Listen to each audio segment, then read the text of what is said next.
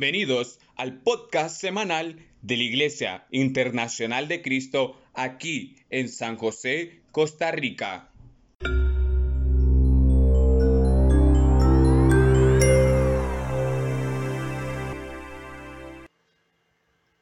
Muy buenos días a todos. Eh, gracias por permitirnos entrar en sus hogares. Hoy es un día que indudablemente es increíble porque alabamos y glorificamos a Dios. Eh, tenemos tantos motivos para orar y, y, agradecerle por lo que Él hace en nuestras vidas. Así que quiero comenzar este día pidiéndote que me acompañes a orar. Bendito Señor, te alabamos en este día. Padre, gracias porque nos amas tanto. Eres ese Padre amoroso. Gracias por habernos elegido, Señor, para pertenecer a tu pueblo. Gracias por haber visto nuestras vidas con agrado, por tener tanta compasión, por transformarnos. Oramos, Señor, para que envíes esa protección que tanto anhelamos en este momento para nuestras vidas, para nuestras familias, para las personas que conocemos. Gracias por estar dándole salud a quienes han enfermado. Gracias por las personas que se han recuperado y ponemos en tus manos todas las personas que están en riesgo de enfermarse en este tiempo. Señor, ponemos en tus manos también el corazón de personas que conocemos que han perdido seres queridos y que tienen un dolor tan grande en sus corazones que muchos de nosotros posiblemente no les podemos entender, pero pedimos que los abraces, que los consueles y los llenes de tu fortaleza. Toma control de este mensaje, Señor, y en el nombre de Jesús oramos. Amén. Buenos días a todos. Bueno, comenzar este día eh, quizás este, pudiendo reflexionar que esta pandemia que estamos viviendo eh, verdaderamente está azotando a los países en Latinoamérica, se han incrementado los casos, eh, ya en algunos países ya hay transmisión comunitaria y hoy más que nunca es un llamado a estar bien espiritualmente y un llamado a poder cuidarnos también físicamente en nuestra salud. Así que es innegable, es innegable que hay incertidumbre, que hay temor, que hay preocupación, pero necesitamos más que nunca aferrarnos a Dios, eh, también orar por las personas que no están entregados a Cristo para que puedan este, tomar esa decisión de poder buscar al Creador del cielo y la tierra, eh, quien nos da paz, nos da esa seguridad de que su protección está con nosotros. Así que comenzamos el día de hoy con un tema eh, basado en el libro de Efesios que vamos a estar desarrollando en todo el mes de julio. Y eh, hablando del libro de Efesios, algunas cosas importantes. Eh, el autor es el apóstol Pablo. es una carta que fue escrita en el año 60 al año 64, en ese periodo después de Cristo. fue una carta dirigida a las iglesias de la provincia romana de Asia, lo que hoy es Turquía Occidental. Ahí estaba este lugar llamado Éfeso. Y eh, dentro de las cosas que, vemos eh, de, esta, de esta carta, es una carta increíble. Eh, a veces vemos cartas pequeñas, pero la carta de los Efesios es una carta tan profunda, llena de, tanto contenido, que es comparado igual que Apocalipsis, que hay cosas que muchas personas no logran comprender. Entonces, ¿qué otras cosas vemos de, el libro de Efesios que fue escrito desde Roma? en el momento del encarcelamiento del apóstol Pablo. Él estaba encarcelado cuando escribió esa carta. Y también este, detalles del trasfondo. Este, reafirma la naturaleza de la iglesia y explica qué significa ser parte del cuerpo de Cristo. Eh, eso lo vamos a desarrollar eh, a lo largo de los seis capítulos de Efesios. También uno de los temas importantes o el trasfondo es la importancia de la unidad y el uso de los dones espirituales. Eh, se necesitaba que hubiera unidad ahí en la iglesia. El apóstol perseguía el fortalecer la fe de la congregación, también que pudieran luchar contra los ataques del diablo a través de las armas espirituales. Y eso lo vamos a ver en este mes de julio en las diferentes eh, lecciones que vamos a estar teniendo. Pero como te decía, es una carta increíble. Eh, hemos visto otras cartas donde el apóstol Pablo eh, le escribe a algunas iglesias para corregir cosas que estaban pasando, pero lo que tenemos que entender que Efesios fue escrito a la luz de una iglesia madura, de una iglesia más profunda espiritualmente. Y Efesios es una, una carta que ha sido motivo de discusión entre comentaristas. Algunos entienden unas cosas, otros entienden otras. Y, sin lugar a dudas eh, nos vamos a maravillar del mensaje que tenemos a través de esa carta. Era una iglesia compuesta por gentiles y judíos y ese es el motivo que anhelaba Pablo de poder tener unidad entre gentiles y judíos ahí en la iglesia. Había una idea principal y, como te decía, es la unidad de la iglesia porque eh, los, los, judíos habían tendido a separarse de los gentiles, era como haciendo su propio, su propio segmento y es algo que el apóstol Pablo no quería. Algunas palabras claves en la carta que se mencionan es Dios, Cristo, Espíritu Santo, riquezas, lugares celestiales o regiones celestiales, eh, otro tiempo, gracia, poder, cuerpo que se refiere a la iglesia, redención, andar, referencias al diablo o, potestad principado o autoridad. Son algunas de las palabras. Y este, te decía que estaba viendo una separación, aunque era una iglesia donde había mucho amor, pero había, una, había comenzado una separación entre los judíos y los gentiles y el apóstol trata de, ayudarles a entender que es solamente eh, un, mismo, un mismo cuerpo. Y aquí es donde comienza el concepto de iglesia. Aquí es donde comienza la idea de lo que es la iglesia. Y algunos detalles eh, que vamos a estar hablando, el tema de todo el mes es Cristo en la iglesia. Y, eso es lo que vamos a centrarnos en todo el mes de, de julio, viendo a Cristo en la iglesia y también entendiendo que, que, en todos los capítulos vamos a ver la figura de Cristo. Y este, ¿cómo es Cristo en la iglesia? Bueno, es la cabeza y la iglesia es el cuerpo. Eh, una lógica para poder entender este libro es que los primeros tres capítulos son capítulos de doctrina, de enseñanza bíblica, ¿verdad? Para poder enfocar en los siguientes tres capítulos, del 4 al 6, en donde ya se habla la conducta de la iglesia. Los primeros tres capítulos es poder entender qué es la iglesia. Y los siguientes tres capítulos es poder entender cuál debe ser la aplicación de esos tres primeros capítulos y cuál debe ser el comportamiento y la conducta de la iglesia. Así que esa es eh, una lógica para poder entender también cómo lo vamos a estar estudiando. Eh, no vamos a profundizar verso por verso, no vamos a profundizar eh, cada capítulo, porque para profundizar solamente un capítulo nos llevaríamos todo el mes. Llevaríamos un buen tiempo, podríamos desarrollar clases eh, para las ocho reuniones que tenemos en el mes de julio, incluyendo miércoles y domingo. Solo con el capítulo 1 podríamos hacer eso. Pero no lo vamos a hacer. Creo que vamos a, tomar los aspectos relacionados con el tema de cada reunión. Así que mm, ni siquiera vamos a tocar verso por verso, sino algunos versículos en particular en cada capítulo. Así que nuevamente te doy la bienvenida para este viaje que vamos a tener en este tema que se llama Cristo en la Iglesia y la clase de hoy se llama La Iglesia es un cuerpo. A lo largo de los seis capítulos vamos a ir viendo qué es la iglesia eh, en, en cada uno de esos capítulos y hoy comenzamos con el tema La iglesia es un cuerpo. Esto muchas personas no lo logran entender. Muchas personas, inclusive cuando nosotros llegamos a estudiar la Biblia, eh, en nuestra mente estaba la idea que cuando hablamos de iglesia hablamos de un lugar físico, un lugar físico donde las personas se reunían y, veíamos un templo y le decíamos a ese templo iglesia.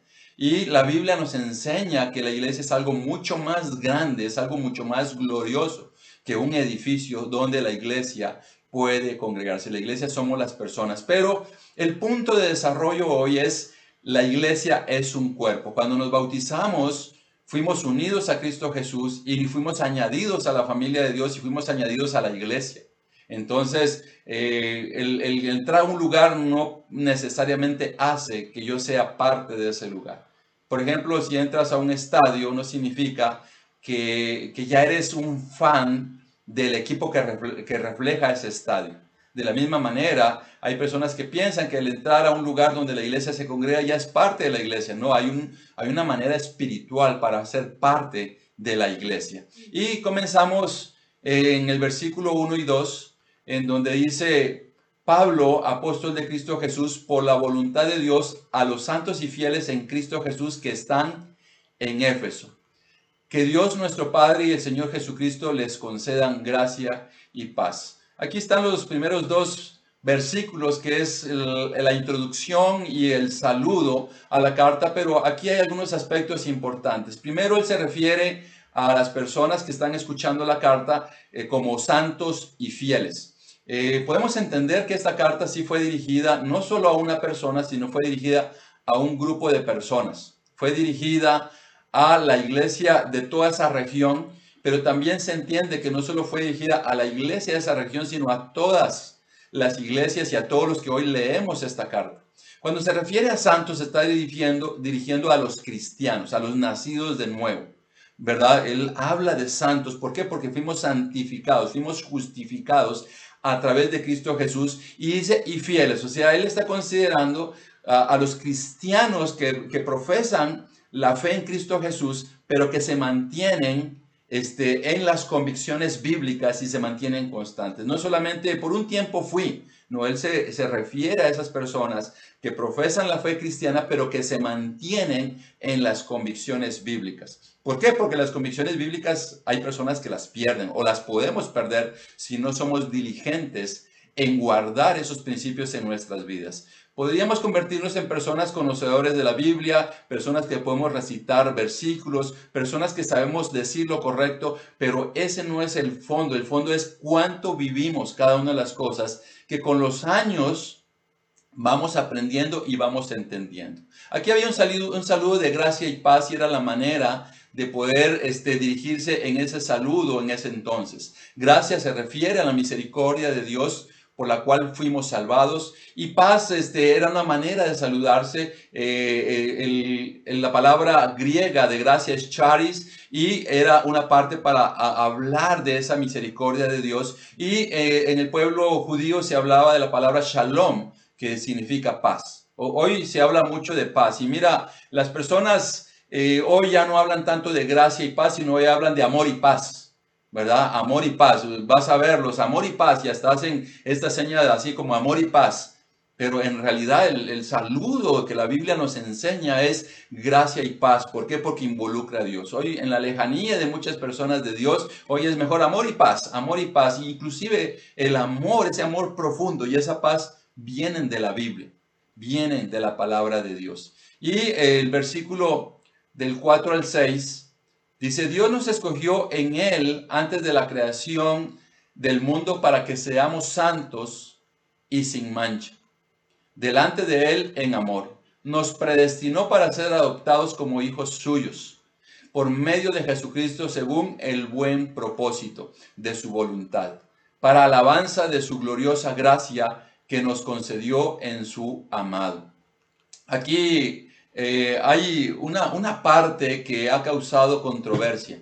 Y, vamos a, ver el mensaje en estos, tres, en estos tres versículos, pero hay una palabra aquí que, que dice predestinado. Y cuando hablamos de predestinación, te puedo decir que es una palabra que ha creado controversia, pero el libro de Efesios eh, fue escrito de una manera tan madura, tan profunda espiritualmente que las personas que lo leen eh, por primera vez a veces no entienden de qué se está tratando. Y al contrario, hay que profundizar en el estudio del libro para saber de qué se está tratando. El desarrollo de este capítulo 1 y del libro habla de la iglesia. Habla de la iglesia, qué es la iglesia para Dios, qué es la iglesia para Jesucristo y qué es la iglesia qué debería ser la iglesia para nosotros ahora que estamos siendo parte de ella. Nuestro tema es la iglesia es un cuerpo y eso es lo que estamos desarrollando en este capítulo 1. Es un cuerpo y, personas no, no lo logran entender. ¿Cómo que la iglesia es un cuerpo?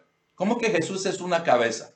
Entonces lo vamos a desarrollar, pero vamos a hablar de estos tres versículos antes de poder continuar. Aquí habla de escogidos por Dios.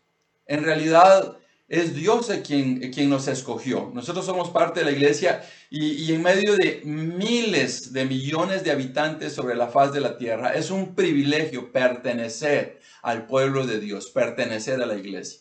¿Por qué fuimos escogidos? Y yo quiero decirte que, que muchas personas fueron llamadas también, pero sus corazones impidieron que fueran escogidos. Es como cuando en una nación, una nación eh, es representada por una selección de fútbol.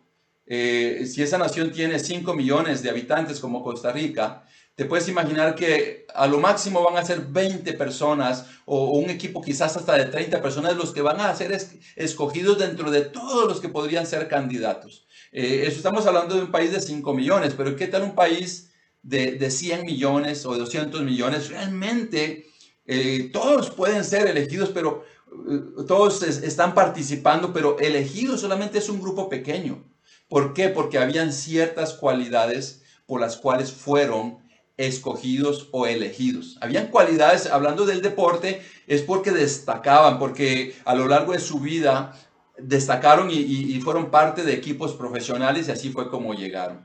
Nosotros de la misma manera, eh, nosotros fuimos llamados a lo largo de nuestras vidas, hemos visto tantas personas llamadas, pero hay cualidades que inclusive algunas de esas personas les impidieron ser escogidos, porque ser parte de la familia de Dios verdaderamente es un verdadero privilegio. Entonces, la palabra de predestinados o predestinación, eh, ¿por qué crea confusión esta palabra? Porque si Dios nos predestinó a ser parte del cuerpo de Cristo o la iglesia, significa que ya Él nos había escogido inclusive antes de nacer, porque ya estábamos predestinados. Entonces, esa es una de las confusiones que se crea. Entonces, algunas personas han dicho, bueno, entonces yo soy parte de la iglesia porque yo estaba predestinado para eso. Otras personas no son parte de la iglesia porque ya estaban predestinados para no ser parte de la iglesia. Aquí eh, eh, se crea la confusión porque entonces dice, ya eso ya estaba organizado. Y aquí en, estos, en este primer capítulo y en Efesios vemos el plan de Dios. De hecho, lo que estamos estudiando ahorita es el plan de Dios de poder instituir la iglesia, pero tenemos que entender qué es la iglesia. Entonces, la predestinación, ¿a qué se refiere esa predestinación? Se, se refiere al propósito de Dios. Recordamos que en el inicio Dios escogió al pueblo de Israel para ser su pueblo elegido, pero después Él abrió la puerta para que gentiles, o sea, no judíos, fueran parte de su pueblo. Y tanto judíos como no judíos, todos nosotros que no somos judíos, conformáramos un solo pueblo en unidad dentro de un conglomerado, dentro de una asamblea que hoy se llama iglesia. Entonces, la predestinación se refiere al plan de Dios de hacer un solo pueblo, tanto de judíos como de no judíos. Y a eso se refiere, es el plan de Dios, la oportunidad para toda la humanidad de ser parte del pueblo de Dios. ¿Y para qué fue creado eh, ese cuerpo o la iglesia? ¿Para qué fuimos predestinados en ese propósito de Dios para alabanza de Dios, para reconocer que toda la gloria, que toda la honra la tiene nuestro poderoso Dios en la creación de lo que es la iglesia. Así que este es un desarrollo maravilloso y te digo, este, si hoy estudiamos esto es porque ya Dios ha ido abriendo el entendimiento, la sabiduría. Muchos comentaristas han dedicado tanto tiempo a estudiar la Biblia y particularmente la carta de Efesios y hoy posiblemente podemos entender más fácil, pero años antes creaba mucha eh, confusión, inclusive hasta discordia entre unos y otros, tratando de entender qué es lo que significaba. En el versículo del 9 y 10 dice, Él nos hizo conocer el misterio de su voluntad conforme al buen propósito que de antemano estableció en Cristo para llevarlo a cabo cuando se cumpliera el tiempo de reunir en Él las cosas, tanto las del cielo como las de la tierra. Entonces, aquí podemos darnos cuenta de, lo que te estaba diciendo. Aquí había un plan de Dios. Aquí en el versículo 9 dice que era un misterio y, y, esas son las cosas que vamos a ver en este momento acerca de un misterio y reunir todo.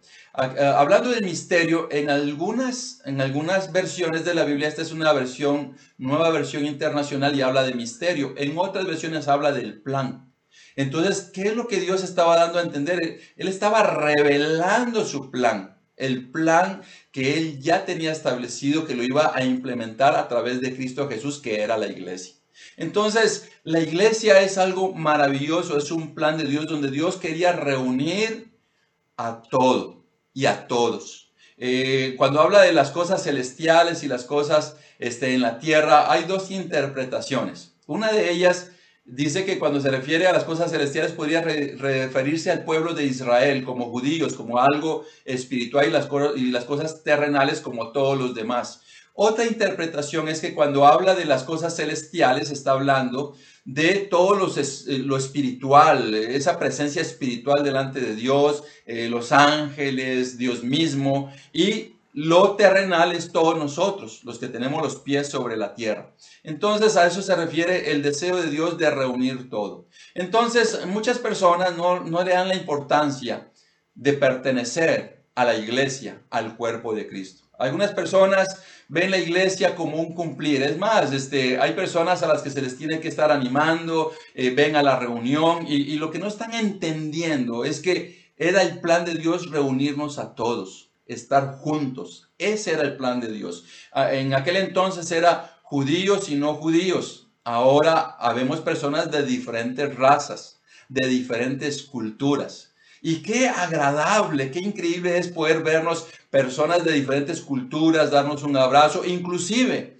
había una enemistad entre los judíos y gentiles, había una separación, pero lo que Dios quería era reunir a todos. Y hoy es tan animante que en medio de tanto odio racial que hay en el mundo, eh, una raza contra otra, discriminación, qué agradable, qué increíble es poder entender que Dios diseñó un plan nos dio a conocer ese, ese misterio de poder reunirnos a todos de diferentes lugares, de diferentes orígenes, de diferentes razas, culturas, y poder darnos un abrazo, aunque ahorita por la pandemia no podemos hacerlo, pero qué agradable es poder amarnos unos a otros, aceptarnos unos a otros, convivir en el mismo lugar. Y, vuelvo a decirte, hay personas que les gusta vivir en su soledad les gusta estar apartados, les gusta, porque es en la iglesia verdaderamente donde vamos a ver la aplicación de si somos verdaderos cristianos o no. Ser un cristiano alejado, ser alguien apartado, este, nadie se da cuenta de cómo eres. Nadie se da cuenta de cómo actúas, pero estando dentro de la iglesia, en la iglesia nos reunimos para alabar a Dios, nos reunimos para orar, nos reunimos para aprender de la Biblia. Y hay personas que están diciendo, no, no, no, yo no quiero, yo, yo sí amo a Dios, yo sí quiero a Dios, pero yo no quiero ser parte de la iglesia. Entonces, no está entendiendo el plan de Dios. Y ahora en Efesios Dios nos está aclarando que la iglesia fue obra, fue creación de Dios y es el plan para que todos los que nazcamos de nuevo, formamos parte de su familia espiritual que lo vemos identificado como la iglesia. La iglesia somos las personas, no el lugar. Somos las personas que necesitamos constantemente estar cercanos para reflejar la presencia de Dios y para la alabanza de nuestro maravilloso Dios. El versículo 13 dice, en él también ustedes, cuando oyeron el mensaje de la verdad, el Evangelio, que les trajo la salvación y lo creyeron, fueron marcados con el sello, que es el Espíritu Santo prometido. Dice aquí, hablando del Evangelio, y recordamos lo que el Evangelio es, ¿verdad? Hemos entendido lo que es el Evangelio, es ese sacrificio de Jesucristo, esa entrega de Jesucristo, y aquí habla también del Espíritu Santo. Mira, aquí aparece el Espíritu Santo. Entonces, eh, se está hablando, aquí eh, quizás no menciona a Jesucristo, no menciona el sacrificio en la cruz, pero cuando se habla del Evangelio, habla de todo eso. Y aprendemos algunas cosas a través de, de este versículo 3. Uno de ellos es que quien pagó el precio por la iglesia fue Jesús. Su sacrificio, el Evangelio, fue el pago para que la iglesia fuera instituida. Otra cosa es que habla también que fuimos sellados por el Espíritu Santo y, y algo que entendemos es que el Espíritu Santo protege a la iglesia. Si leemos el libro de Hechos, nos vamos a dar cuenta que el libro de Hechos es un libro del actuar del Espíritu Santo. El Espíritu Santo se movía, el Espíritu Santo hacía milagros, hacía temblar la tierra, eh, sanaba a los enfermos y el Espíritu Santo se movía. De la misma manera, el Espíritu Santo se mueve en la iglesia. Nosotros somos la iglesia y el Espíritu Santo se mueve en ese cuerpo, en esa parte de pertenencia. Eh, quiero decirte que esto es maravilloso porque ser miembros de la familia de Dios, ser la iglesia, es tener las manos de Dios, su Espíritu Santo protegiendo nuestras vidas protegiendo lo que somos, protegiendo, porque la iglesia va a ser atacada. Y cuando hablamos de va a ser atacada, estamos hablando de nosotros, vamos a ser atacados. Y vamos a ser atacados, lo vamos a ver en este libro de Efesios, pero el, entender que creímos en ese, en ese pago por la iglesia que fue la muerte de Jesús, sacrificio en la cruz, también entendemos que fuimos sellados con su Espíritu Santo, que su Espíritu Santo está en nuestras vidas, que nos protege, que se está moviendo. Y yo quiero decirte que, que, hoy no podemos estar físicamente este, juntos unos con otros. Ahorita te doy gracias porque me permites entrar a través de esta transmisión a tu casa o donde estás. Y, esto solo es una imagen, es solamente una transmisión. Pero el Espíritu Santo de Dios se mueve donde todos nosotros estamos porque el Espíritu Santo está en nuestras vidas cuando verdaderamente somos unidos a Jesús, cuando nacimos de nuevo, cuando fuimos bautizados, somos añadidos a esa familia de Dios y el Espíritu Santo nos es dado nuestras vidas. Eso es lo que la Biblia eh, nos dice, puedes leer Hechos 2 del 36 al 39, ocurren varias cosas, recibimos perdón de pecados, eh, recibimos el Espíritu Santo y hay otras escrituras que nos dicen, que lo vimos en, en otras prédicas anteriores, que somos agregados a la familia de Dios. Entonces, la presencia del Espíritu está en nuestras, en nuestras vidas, en nuestras casas, en nuestros hogares, en donde nosotros estamos. Hay personas que, que, viven con temor, que viven con miedo, porque no se han asegurado de que el Espíritu Santo los ha sellado como propiedad de Dios. Eh, pueden participar de una reunión donde estamos como iglesia, pero en el fondo no han tomado la decisión. Hay tantas personas que hoy están luchando solos que están luchando con sus propias fuerzas. Y por supuesto que tenemos que luchar, tenemos que poner nuestras fuerzas, pero nuestras fuerzas no se comparan en nada con la fuerza de Dios, con la fuerza de su Espíritu. Y dice el versículo del 15 al 17, por eso yo, por mi parte, desde que me enteré de la fe que tienen en el Señor Jesús y del amor que demuestran por todos los santos, no he dejado de dar gracias por ustedes al recordarlos en mis oraciones Pido que el Dios de nuestro Señor Jesucristo, el Padre glorioso, les dé el espíritu de sabiduría y de revelación para que lo conozcan mejor. Varias cosas aquí. Él se enteró de la fe y del amor que ellos tenían. Este, eh, el apóstol Pablo comenzó a orar y a dar gracias, una oración de gratitud, y pedía que Dios les diera sabiduría y les revelara eh, las cosas que, hoy estamos estudiando. Él quería que eso sucediera. Y aquí vamos a hablar de dos cosas en particular de estos versículos. En primer lugar, bueno, ya hablamos del apóstol Pablo que reconocía que ahí en Efeso, en, todo ese conglomerado de, de hermanos allí, había fe en ellos, pero también había amor. Había amor entre ellos, entre los unos a los otros. Eso es increíble porque él, eh, en medio de lo que él estaba percibiendo, esa separación, también entendía que habían fortalezas en la iglesia. Y él comenzó a orar dándole gracias a Dios. Mira, cuando las personas no han estudiado la Biblia, cuando las personas no han madurado espiritualmente, hay algunas cosas que suceden con su oración. Uno, no saben orar. Dos, no oran constantemente. Tres, su oración no dura más que un minuto o un par de minutos. Y tres, su oración es enfocada únicamente en pedir. En dame, dame, Señor, dame, yo quiero, esto necesito. Y, la quinta cosa, solamente se aparecen a orar cuando hay momentos de aflicción. Por ejemplo, en este tiempo de pandemia, este, estamos tratando de cuidarnos y estamos alejándonos de las personas porque esas son las recomendaciones. También otra de las cosas que podemos hacer es cuidar nuestra salud. Cuidar nuestra salud, ¿de qué? Cuidar nuestra alimentación, tratar de ahí en nuestras casas de ejercicio, este, fortalecer nuestro sistema inmunológico.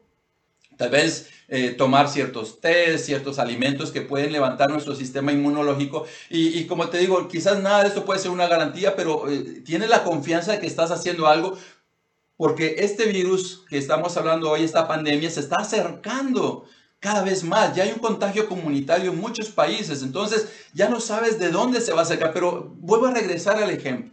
Si, si te estás fortaleciendo, posiblemente alguien va a enfermarse, pero dice, pero yo ya me fortalecí y posiblemente el enfrentar este virus, como te digo, no es una garantía, pero es como una idea de que posiblemente va a estar más fuerte, a, no ser que seas alguien descuidado, que tienes problemas de azúcar, que tienes problemas de hipertensión, no tomas medicamentos, eh, sigues consumiendo azúcar muchísimo que está afectando tu organismo, entonces usted es una persona vulnerable.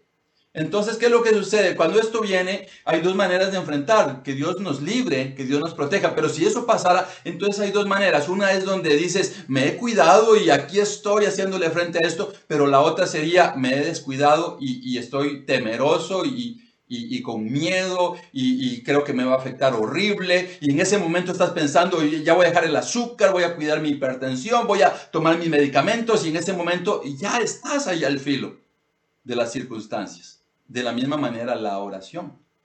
Cuando te digo que hay personas que no son partes del cuerpo de Cristo y como parte del cuerpo de Cristo tenemos que seguir aprendiendo a orar, entonces necesitamos entender el ejemplo del apóstol Pablo aquí lleno de gratitud.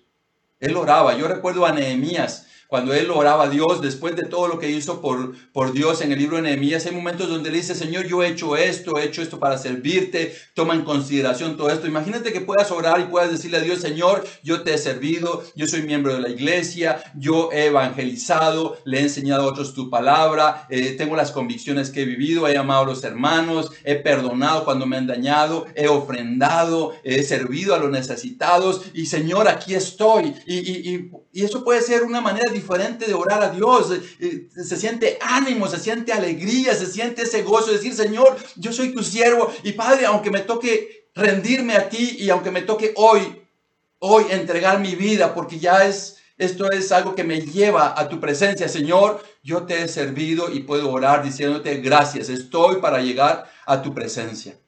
Pero Padre, ayúdame. E-, e-, es un contexto diferente a alguien que comienza a decir, Señor, me siento tan culpable porque nunca tomé en serio tu mensaje, el Evangelio, la invitación a que llegara a la iglesia y hoy estoy aquí tan mal, tal vez estoy hundido en una cama, Señor, y, y está esa incertidumbre, ese dolor, ese temor y ese reconocimiento de la negligencia, ese reconocimiento del no poner atención.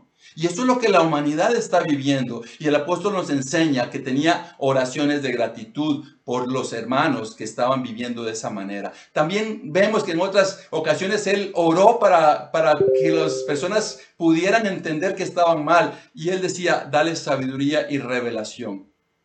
Posiblemente este mensaje es una revelación para alguien que está viviendo alejado de Dios. Es una revelación para alguien que aunque sea parte del cuerpo de Cristo ha estado viviendo alejado es una revelación, es un llamado de Dios que quizás en otros momentos no ha puesto atención. Y a eso se refiere. Y llegando al versículo 22 y 23, dice, Dios sometió todas las cosas al dominio de Cristo y lo dio como cabeza de toda, de todo a la iglesia. Esta que es su cuerpo es la plenitud de aquel que lo llena todo por completo. Mira, aquí eh, es la culminación de este mensaje dice que Cristo es la cabeza de todo o la cabeza del cuerpo. La cabeza del cuerpo es Cristo y el cuerpo es la iglesia. Mira, lo dice, lo dio como cabeza de todo a la iglesia. Esta se refiere a la iglesia que es su cuerpo. Entonces, ¿qué nos está diciendo aquí la Biblia? Esta imagen, puedes ver ahí una figura, un cuerpo, y, y esta imagen lo que nos está enseñando es que la cabeza es Cristo. Un cuerpo sin cabeza eh, no va a ser normal. Yo difícilmente va a vivir. Y, y, de esa manera, muchas personas que no están unidos a Cristo, que no han entregado sus vidas a Cristo, pueden pensar, yo, yo soy de la iglesia, yo voy a tal iglesia, yo pertenezco a esta iglesia, pero si no estás unido a Cristo Jesús, si no te has rendido, si no has entregado tu vida a Él, si no has comenzado una nueva vida, no estás unido a Cristo Jesús, entonces no eres ese cuerpo. Porque ese cuerpo que dice ahí la Biblia, la iglesia, el cuerpo de Cristo, la iglesia es un cuerpo.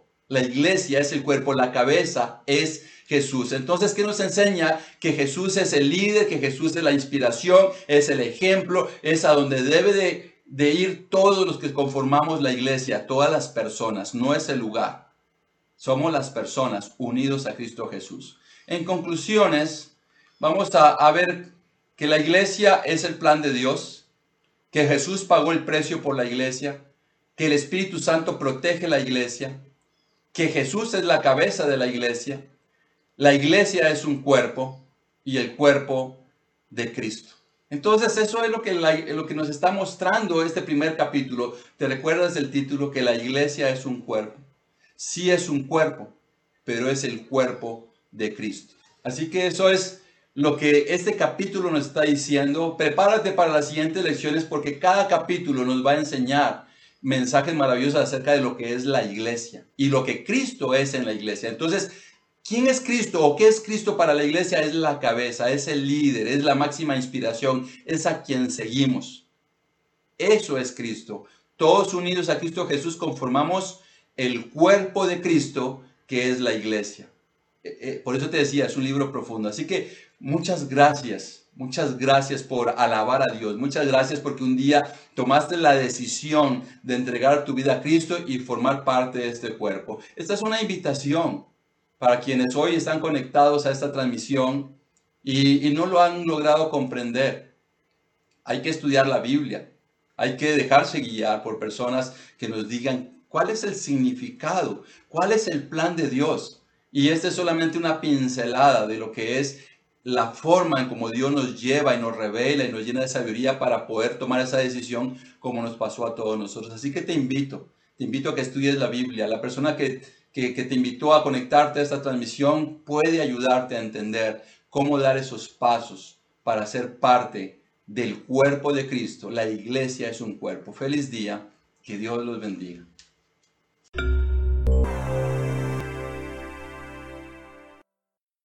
Si este mensaje ha sido de gran bendición para tu corazón y tu vida, síguenos en Facebook. Si deseas estudiar la Biblia, contáctanos al número 8706-1205 o al número 8706-1208.